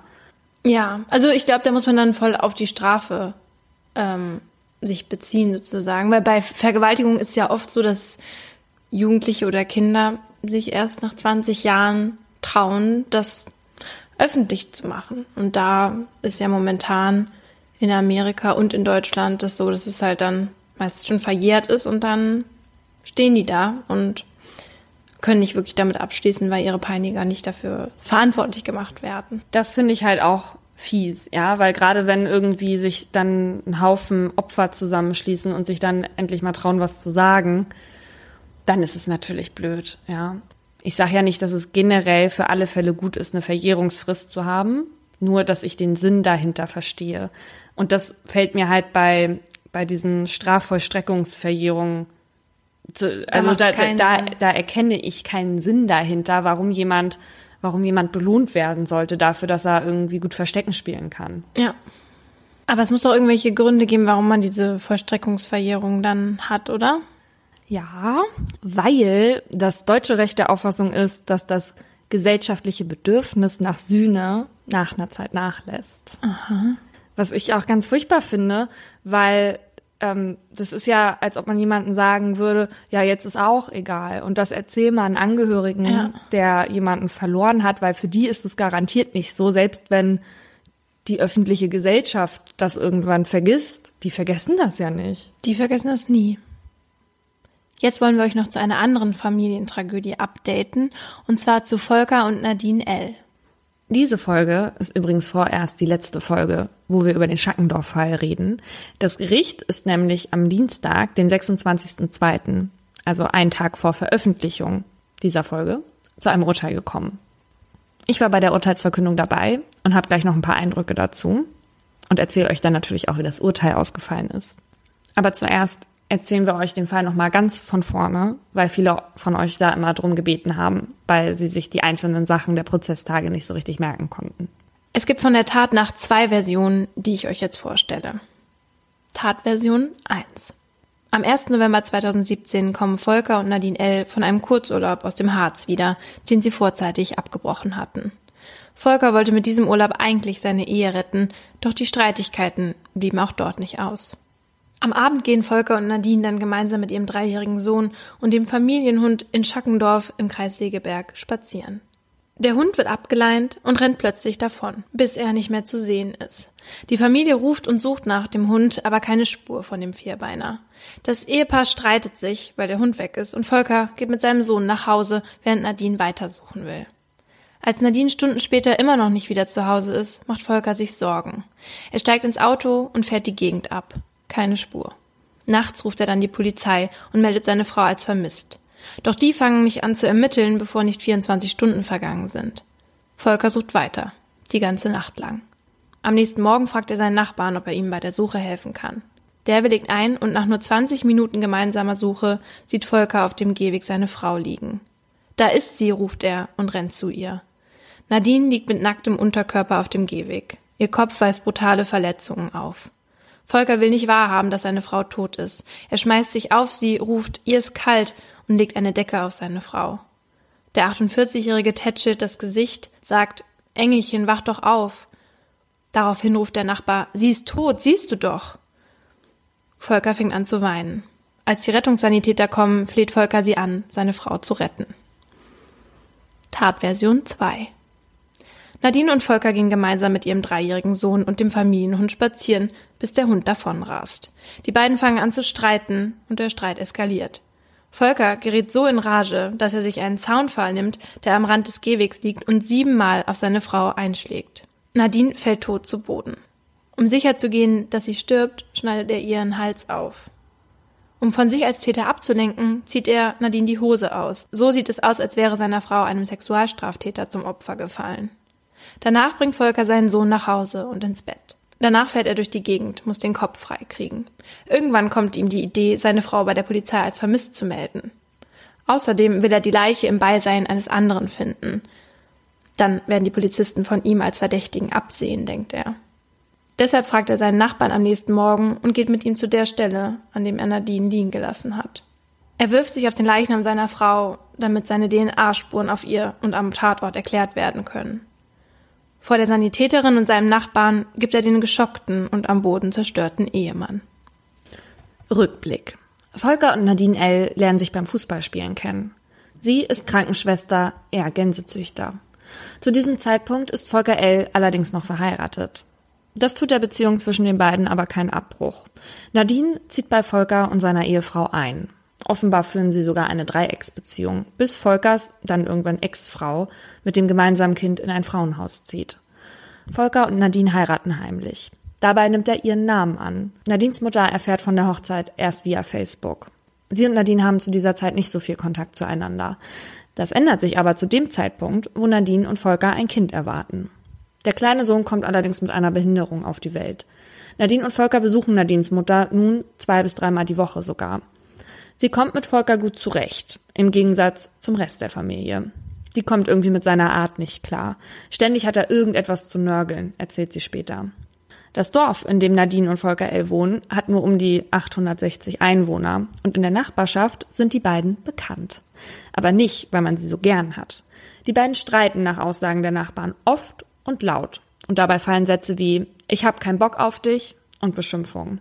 Einmal hört ein Nachbar, wie jemand aus der Wohnung Du schlägst mich nicht schreit und hört dann laute Klatschgeräusche. Die anderen Mietparteien haben eine Chatgruppe, in der sie sich über die Ärgernisse von Volker und Nadine L. austauschen. Sie heißt Familie Flodders. Da protokollieren sie die Beschimpfungen und Beobachtungen, weil sie schließlich gegen Familie L eine Räumungsklage durchsetzen wollen. Weil der Sohn der beiden immer wieder schreit, ohne aufzuhören, schalten sie außerdem das Jugendamt ein. Auch ihrer Mutter erzählt Nadine L., dass es immer häufiger Streit mit ihrem Mann gibt und sie sich deswegen Sorgen um ihren Sohn macht. Gründe für die Auseinandersetzung sind das knappe Geld und der Erziehungsstil der beiden.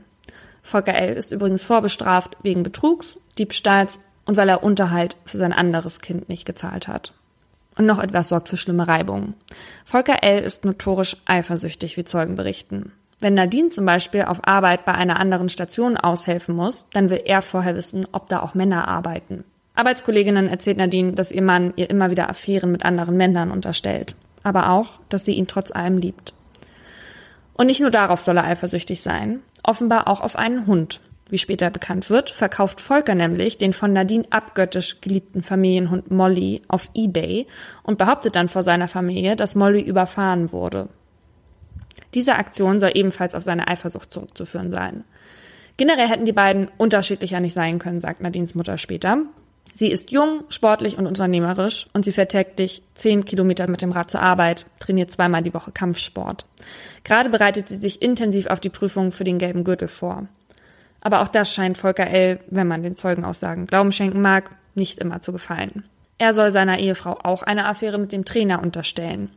Und deswegen beendet sie kurz vor der Prüfung den Sport, um ihre Ehe zu retten. Er hingegen igelt sich zu Hause ein. Er leidet an Morbus Crohn und ist chronisch herz- und zuckerkrank. Nadine soll immer wieder mal von Trennung gesprochen haben. Ist das der Grund, warum sie sterben musste? Endete diese Liebe in einer Familientragödie? Kurz nach der Tat gerät der Gänsezüchter ins Visier der Ermittler und kommt in U-Haft. Volker L. bestreitet, seine Frau getötet zu haben. Trotzdem wird Anklage wegen Mordes aus niedrigen Beweggründen erhoben und am 26. Oktober 2018 beginnt der Prozess am Kieler Landgericht. Zunächst wird die Anklage von der Staatsanwältin verlesen. Darin wird Volker L. vorgeworfen, seine Frau Nadine am 1.11. umgebracht zu haben. Und zwar nach der zweiten Tatversion, die ich eben erzählt habe. Hintergrund für die Tat sollen laut Staatsanwaltschaft die Eheprobleme gewesen sein, die Paulina eben angerissen hat. Nach der Anklageverlesung gibt Volker L. eine Erklärung ab. Ich bin unschuldig, ich habe meine Frau nicht umgebracht, lässt er über seinen Anwalt Dr. Jonas Hennig verlesen. Der hält am ersten Prozesstag ein halbstündiges Opening Statement, also die Gegenrede zur Anklage, in der die erste Tatversion geschildert wird. Neben dieser alternativen Version kritisiert Jonas Hennig in seinem Statement die Polizeiarbeit, die seien von der Tatortweisheit ausgegangen, dass der Ehemann auch der Täter sein müsse. Außerdem hätten die Beamten schlampig, einseitig und mit verbotenen Methoden gearbeitet. Verboten sei zum Beispiel gewesen, Volker L. zu verhören, obwohl dieser 24 Stunden lang nicht geschlafen habe. Außerdem sei ein Anwalt erst mit mindestens drei Stunden Verzögerung kontaktiert worden. Hennig sagt außerdem, dass es keine Beweise für die Schuld seines Mandanten geben würde. Im Gegenteil würden die Indizien eigentlich eher auf eine Unschuld hinweisen. Hennig spielt dabei auf die chronische Krankheit seines Mandanten und seinen Herzschrittmacher an. Laut Hennig hätte Volker es nicht mit seiner fitten und jüngeren Frau aufnehmen können. Dann kommt er zur Tatwaffe. Die Waffe, mit der dem Opfer der Hals durchgeschnitten wurde, wurde nie gefunden. Und auf der anderen Tatwaffe, dem Zaunpfahl, wurden keine DNA-Spuren von Volker her gefunden. Stattdessen, und das ist wirklich interessant, sind auf dieser Waffe DNA-Spuren eines vorbestraften Mannes, der sich momentan auf der Flucht befindet. In den nächsten Prozesstagen werden mehrere Zeugen gehört, darunter die Kriminalbeamtin, die Volker L. verhört hatte. Sie gibt zwar an, dass Volker L. von Anfang an bestritten hatte, seine Frau umgebracht zu haben, aber er hätte auch gesagt, dass er sehr sauer auf seine Frau war und sie hätte erschlagen können. Immer wieder wird in diesem Prozess die Ehe und die Probleme von Volker und Nadine L. zum Thema gemacht. Nadines Mutter und ihre Schwester geben an, dass Volker L. zwar ein eifersüchtiger Typ gewesen sei, aber nie gewalttätig wurde. Die Mutter von Nadine, die übrigens die Nebenklägerin ist, gibt außerdem an, dass sie in der Tatnacht um 5.30 Uhr mit dem Angeklagten telefoniert hatte, um zu fragen, ob er Nadine mittlerweile gefunden hätte. Er hätte daraufhin gesagt, dass er noch auf der Suche sei. Dabei hätte er wohl extrem geröchelt, sagt Nadines Mutter. Die von Paulina schon angesprochenen Nachbarn werden auch befragt und erzählen von den ständigen Streitigkeiten. Handgreiflichkeiten wollen sie aber nie gesehen haben. Der Nachbar, der mit Volker L. gemeinsam die Leiche gefunden hatte, gibt an, dass Volker L. glaubwürdig geschockt war und um seine Frau geweint hat. Auch die Sanitäterin, die dabei war, sagt, Volker L. sei authentisch erschüttert, aufgelöst und stark am Weinen gewesen. Ein Gutachter, der mit Volker L. gesprochen hatte, diagnostiziert an ihm dissoziale Züge und eine paranoide Strukturiertheit. Diese Charakterzüge seien nicht krankhaft, aber in Bezug auf sein Misstrauen ausgeprägter als bei anderen Menschen. Dann werden noch einige Beweise präsentiert, darunter drei Videoaufnahmen. Einmal von einer Videokamera in der Nähe der Bank, in der Volker L. in der Tat Nacht Geld abholte. Dabei guckte er auffällig seine Hände und Finger an. Die Staatsanwaltschaft fragt daraufhin, ob er seine Hände vielleicht auf Tatspuren kontrolliert hatte. Der Verteidiger sagt, viele Menschen gucken sich ab und zu ihre Hände an. Dann werden noch zwei Videos aus dem Hotel, in dem die beiden kurz vorher diesen Kurzurlaub verbrachten, gezeigt. Eins zeigt eine aufgebrachte Nadine aus dem Hotelzimmer stürmen ähm, und ein anderes die beiden längere Zeit im Auto sitzend und wie Volker L. die SIM-Karte aus Nadines Handy entfernt. Außerdem wird die Auswertung des Herzschrittmachers präsentiert. Der Experte erklärt, dass es zwar schon einen erhöhten Wert gab, dass der aber eher auf emotionalen Stress deutet als auf eine extreme körperliche Betätigung. Aber dass es auch nicht ausgeschlossen ist. Auch die Funkdaten des Handys von Volker L. wurden ausgewertet und präsentiert. Die zeigen, dass der Angeklagte sich um 0.30 Uhr in der Nähe der Leiche aufgehalten hatte. Laut Verteidigung ist das damit zu erklären, dass Volker L. dort nach seiner Frau gesucht hat. Wir wissen ja, dass diese Funkdaten ziemlich ungenau sind, da sie immer einen sehr großen Umkreis angeben. Außerdem gaben die Funkdaten an, dass Volker L. Nadine vor der Fahrt in den Kurzurlaub mehr als 30 Mal auf der Arbeit angerufen hatte. Volker L. hat laut Navidaten außerdem sein Tempo gedrosselt, als er auf der Autobahn entlang der Fundstelle gefahren ist. Für die Staatsanwaltschaft ein Indiz, dass er sehen wollte, ob man von der Autobahn aus die Leiche sehen konnte. Das Drosseln kann aber auch ganz andere Gründe gehabt haben. Zum Beispiel, dass Volker bremsen musste, weil vor ihm ein Auto gebremst hatte. Als alle Zeugen und Experten gehört wurden, stellt Jonas Hennig einen Beweisantrag. Er möchte, dass der Straftäter, dessen DNA-Spuren auf der einen Tatwaffe gefunden wurde, mit höherem Druck gesucht wird. Hennig findet nämlich, dass in die Richtung viel zu wenig ermittelt wurde. Der Antrag wird allerdings abgelehnt. Außerdem gibt der Richter den Hinweis, dass Volker L. auch wegen Totschlags verurteilt werden könnte. Und zwar, weil in einem eskalierten Beziehungsstreit nicht unbedingt ein Mordmerkmal erfüllt sein muss. In den Abschlussplädoyers plädiert die Staatsanwaltschaft auf Mord aus niedrigen Beweggründen. Die Verteidigung plädiert auf Freispruch. Hier kommt jetzt ein nachträglich eingefügter Teil, denn Paulina war heute, also am 26. Februar, am Landgericht Kiel und ich rufe sie jetzt an, damit sie mir alles zur Urteilsverkündung erzählt. Also Paulina, wie ist das Urteil ausgefallen? Volker L. wurde des Totschlags tatsächlich verurteilt an seiner Ehefrau und zwar zu zwölf Jahren Haft. Oh wow, zwölf Jahre? Ja. Krass. Das viel, jetzt oder? Also viel für, für, Totschlag. Ja. Ich hatte jetzt irgendwie gedacht, keine Ahnung, sechs oder so. Ich glaube, das ist dem geschuldet, dass sie ihn theoretisch vielleicht auch wegen Mordes hätten verurteilen können. Er war ja auch wegen Mordes angeklagt. Da komme ich aber später nochmal zu. Vielleicht du dann das hohe Strafmaß ein bisschen besser nachvollziehen. Okay, und, und wie hat, wie war das jetzt für dich, da mal dabei zu sein und den zu sehen? Wie war, wie war der so? Sehr kränklich tatsächlich. Also das war jetzt kein gestandener Mann, wo man sagt, okay, der steht jetzt in der Blüte seines Lebens. Sein Gesicht war sehr fahl, er saß die ganze Zeit sehr krumm, aber man muss auch dazu sagen, dass man von seinem Gesicht nicht sehr viel gesehen hat. Er hat das nämlich von der Presse und von den Zuschauern abgewandt. Er hatte auch ständig seine Hand quasi so halb davor, damit man keine Regung erkennt. Ich konnte nur einmal eine Reaktion von ihm erkennen und zwar war das, als das Gericht den Tathergang geschildert hat. Also nach seiner Auffassung, wie Volker L. seine Ehefrau umgebracht hat. Und da hat er nämlich permanent den Kopf geschüttelt. Okay. Also das war das Einzige, was er gemacht hat, einmal den Kopf geschüttelt, sonst hat er quasi nichts gesagt, keinen Ton gegeben oder irgendwas. Nein, er hatte seine Hand quasi die ganze Zeit auch an seinem Kopf, also dass man gar keine Regung wirklich auch erkennen konnte. Und ähm, wie, wie begründet jetzt das äh, Gericht das Urteil, dass es halt jetzt Totschlag geworden ist? Also diese Urteilsverkündung, die ging drei Stunden und in der Zeit haben sie quasi alle Erkenntnisse dieser vorangegangenen Prozesstage nochmal zusammengefasst. Und es wurde schon sehr deutlich, dass die Kammer der Auffassung ist, dass erstens das Leben von Volker L. durchzogen war von Straftaten. Also äh, zwar keine Straftaten jetzt irgendwie wegen Körperverletzung oder so, kleinere Straftaten, aber eben trotzdem Straftaten. Mhm. Und das Gericht sprach übrigens auch von einem Mietnomadentum. Das hatten wir ja oh. so bisher noch gar nicht auf dem Zettel. Nee. Also da haben sich nicht nur Mietschulden angehäuft, auch andere Schulden. Insgesamt hatten sich da Rechnungen angehäuft von 12.000 Euro tatsächlich. Und zweitens war die Kammer der Auffassung, dass er von Eifersucht quasi zerfressen war.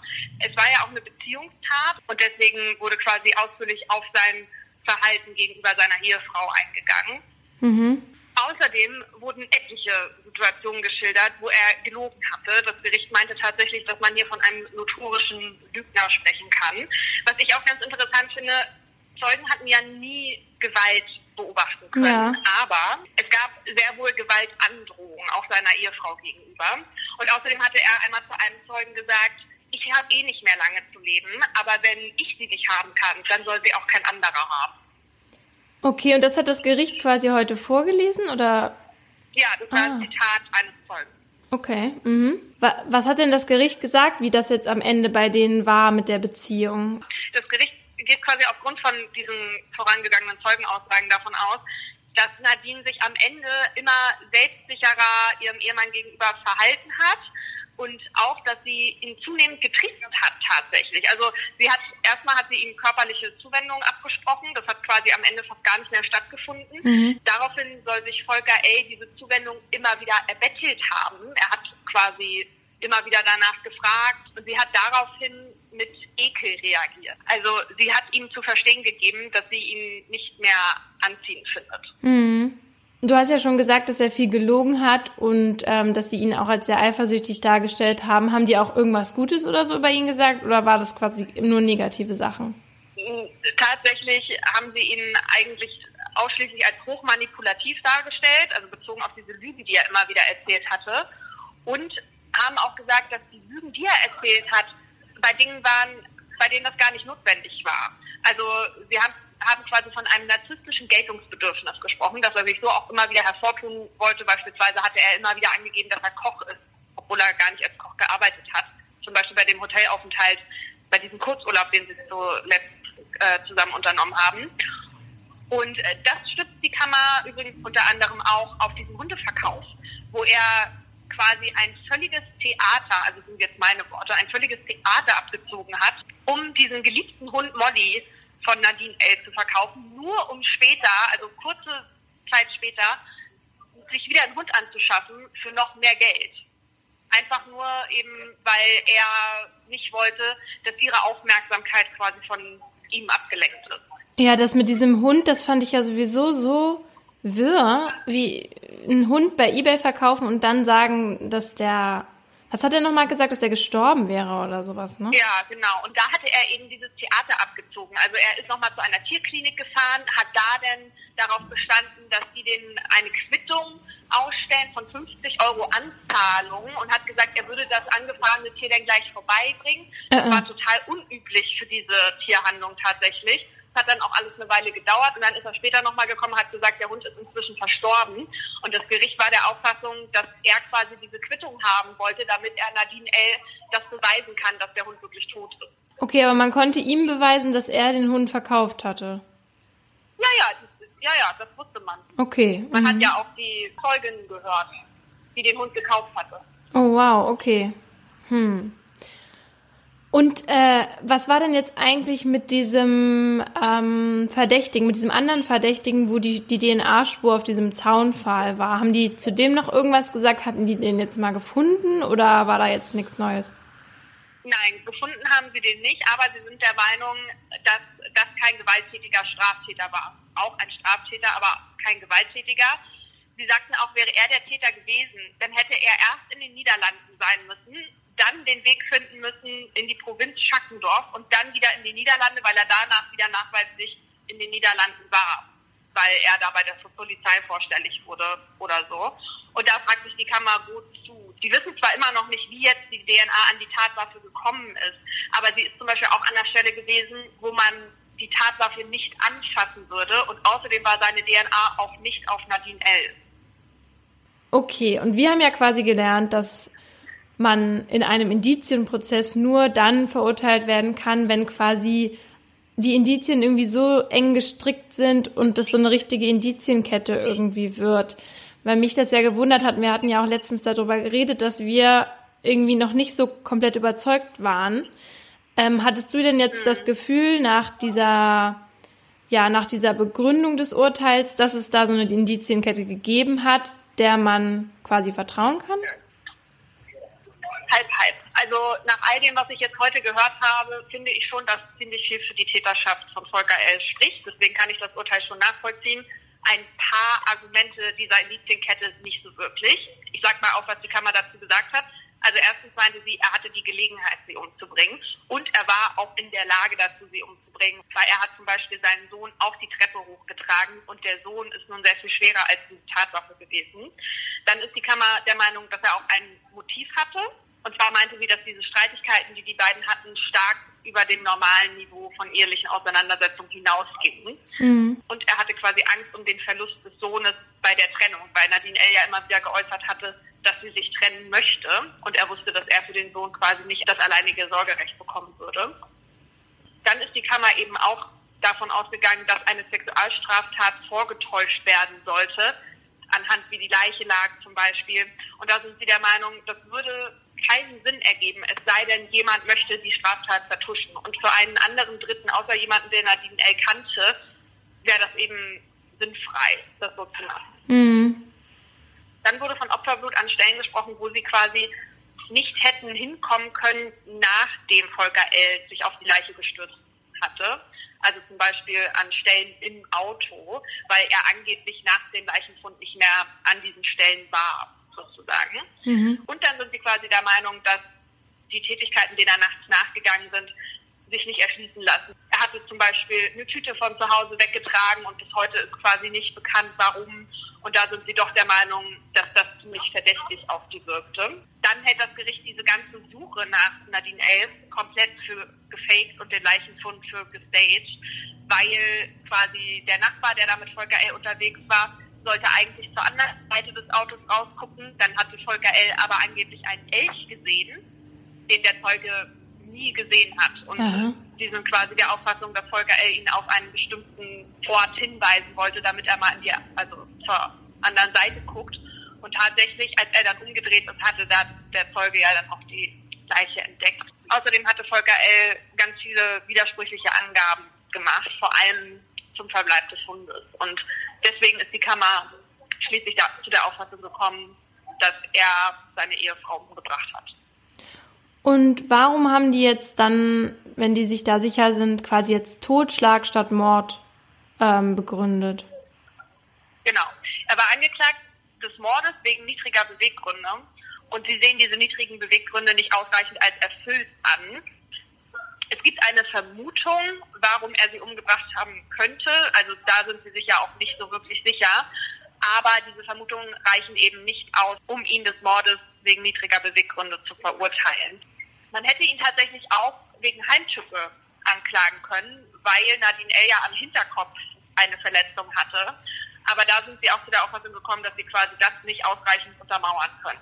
Und deswegen ist es am Ende Totschlag mit, wie du schon gesagt hast, einem Strafmaß, also zwölf Jahre. Okay. Und Paulina hat nach dem Urteilsspruch noch mit dem Strafverteidiger von Volker L., mit Jonas Hennig, ein Interview geführt. Die beiden sitzen im Café und deswegen ist es ein bisschen lauter.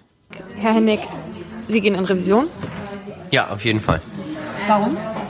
Weil ich das Urteil für ein schwerwiegendes äh, Fehlurteil halte. Ich denke, man ist hier von einer Überzeugung weit entfernt. Es ist ein Urteil, was auf ja, ominösen Vermutungen äh, beruht.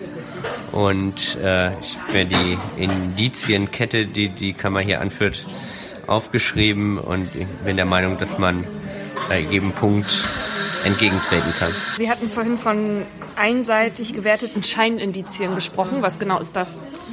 Ja, beispielsweise hat äh, die Kammer eher ein Indiz aufgeführt, äh, es sei eine Sexualstraftat vorgetäuscht worden und deswegen äh, spreche das für die Täterschaft meines Mandanten.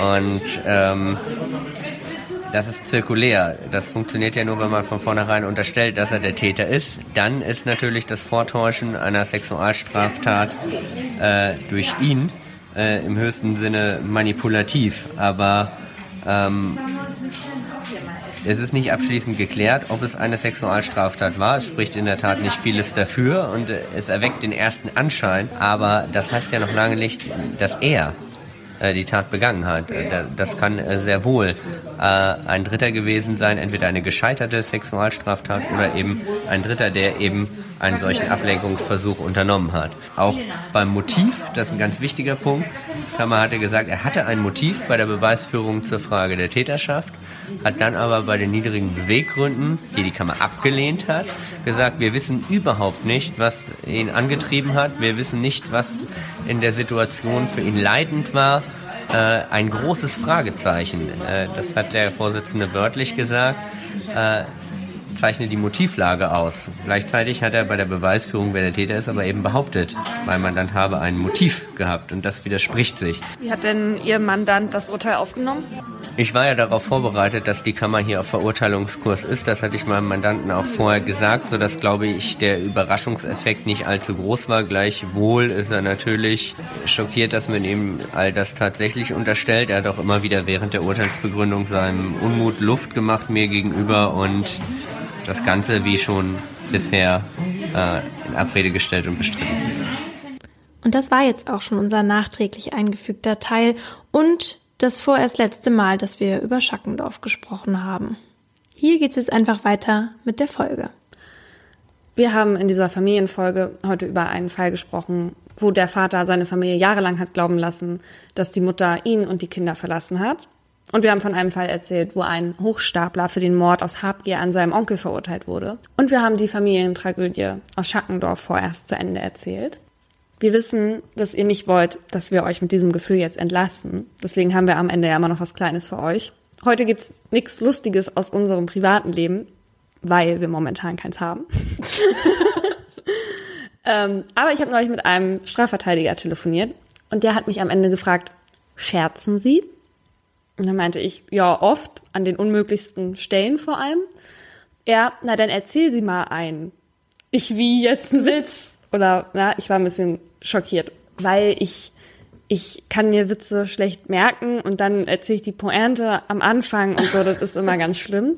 Jetzt habe ich aber heute Morgen ganz stolz eine E-Mail an den Anwalt schreiben können. Ich habe nämlich einen gehört und der hat sogar auch was mit einem Richter zu tun. Warum auch immer. Das könnte man, glaube ich, in jeder anderen Situation erzählen.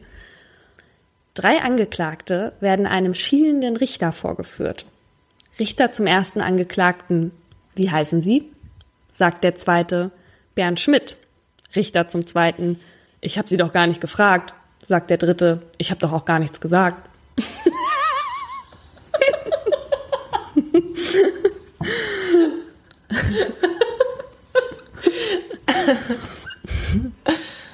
Ich fand den gerade so lustig, weil ich eine schielende Lehrerin hatte. Und jeder, der irgendwann mal abgeschrieben hat bei einem schielenden Lehrer, weiß, was für ein Pain das ist. Wir hatten auch einen schielenden Lehrer. Übrigens können wir euch jetzt schon mal einen kleinen Ausblick auf die nächste Folge geben. Denn da geht's endlich mal um Frauenmörder, also Frauen, die zu Mörderinnen wurden. Tschüss. Tschüss.